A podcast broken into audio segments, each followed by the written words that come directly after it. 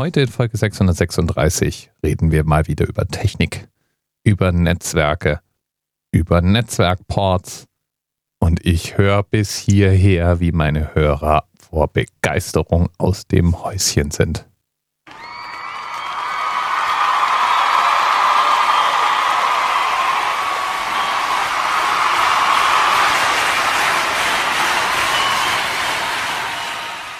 Und der Themenanker wurde heute von Themenpate Dr. Asrael Todd vorgeschlagen. Der meinte nämlich daran erinnern zu müssen, dass das sogenannte LTAP-Protokoll seine verschlüsselten Verbindungen über TCP-Port 636 macht. Und für alle die, die nichts mit Technik und Netzwerk zu tun haben, klang das jetzt wahrscheinlich ungefähr so. Herr Kong. Kong ne. Jetzt kong di tik oi wachsan i dau edge Johannesburg Port Dutch Rinwok lachetar. Das, liebe Kinder, war Klingonisch. Und zwar nichts mehr und nichts weniger als Hamlet auf Klingonisch. Link wie immer in den Notizen zur Sendung. Zurück zu unserem Netzwerkthema. Ich werde einfach mal davon ausgehen, dass du, lieber Hörer, vielleicht im Thema nicht so drin steckst wie jemand, der LDAP als Thema vorschlägt. Also, jeder Computer im Netzwerk bekommt, damit er von Daten überhaupt erreicht werden kann, eine sogenannte Netzwerkadresse. Die gibt es inzwischen in verschiedenen, nennen wir es mal, Geschmacksrichtungen. Die immer noch gebräuchlichsten sind der sogenannte IPv4-Standard. Das sind vier Zahlen zwischen 0 und 255. Also zum Beispiel 192, 168, 01 was wahrscheinlich die Adresse von deinem Netzwerkrouter, zum Beispiel deiner Fritzbox ist. Jeder Rechner im Netzwerk bekommt also eine eindeutige Adresse zugeteilt. Und damit weiß dann auch jeder andere Rechner oder zum Beispiel besagte Fritzbox, wohin Daten geschickt werden müssen. Die Rechner, die lauschen dann sozusagen die ganze Zeit auf dem Netzwerk, bis Datenpakete mit ihrer Adresse eintreffen und nehmen die dann. Anders als im echten Leben kommt also kein Postbote vorbei mit dem genau perfekt adressierten Paket, sondern tatsächlich können ganz viele verschiedene Pakete vorbeikommen und die Rechner fischen sich dann immer die raus, die die richtige Adresse tragen. Das erklärt auch, warum es zu Problemen kommt, wenn zwei Rechner dieselbe Adresse zu haben glauben. Auf einem Rechner im Netzwerk laufen nun viele verschiedene Programme und manche von denen wollen ja im Netzwerk mit anderen Rechnern kommunizieren. Jetzt fällt uns Menschen ja relativ schwer, solche Zahlencodes zu behalten. Deswegen haben wir angefangen, normale Worte als Ersatz für diese Zahlencodes zu verwenden. Wenn du also www.google.de eintippst, dann wird zunächst mal in eine IP-Adresse übersetzt. Diese Arbeit übernimmt ein sogenannter Namensserver oder Nameserver im Englischen.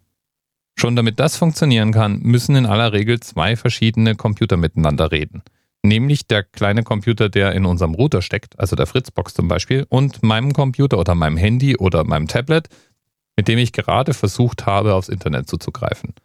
Also schon diese Namensauflösung hat den Versand und den Empfang von Datenpaketen zur Folge.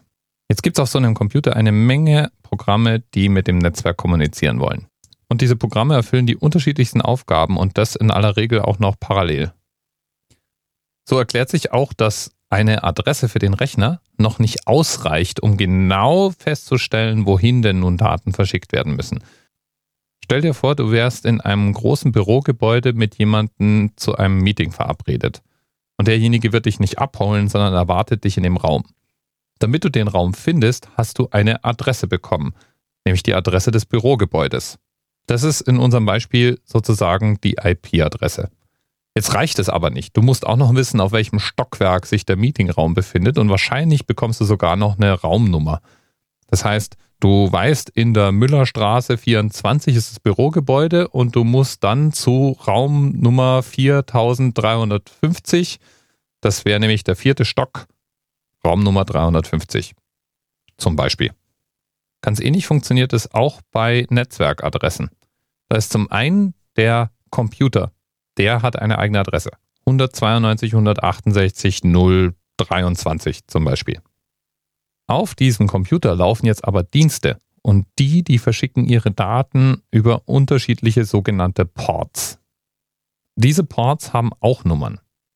Da gibt es standardmäßig festgelegte Ports, also festgelegte Zuordnungen zwischen ein bestimmter Dienst benutzt immer ganz bestimmte Ports und es gibt dynamisch zugeteilte Ports. Insgesamt können diese Ports eine Nummer zwischen 0 und 65.535 annehmen.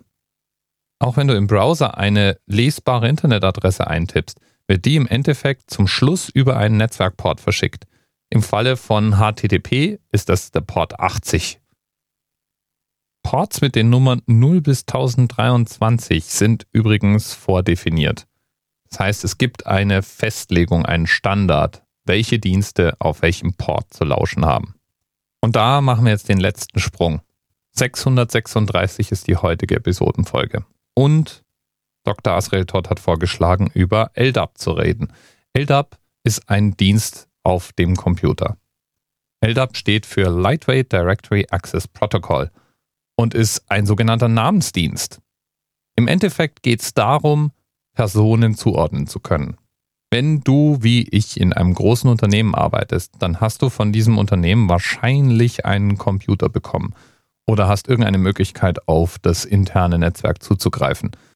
Um dort dann bestimmte Informationen abrufen zu können oder eben nicht abrufen zu können, muss es eine entsprechende Datenbank geben, in der Benutzer und Benutzerinnen hinterlegt sind mit den jeweiligen Zugriffsrechten.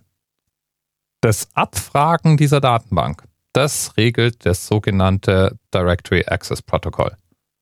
Und der Netzwerkport, über den diese Abfrage stattfindet, der läuft, du hast es bestimmt schon erraten, im verschlüsselten Fall durch den Netzwerkport 636.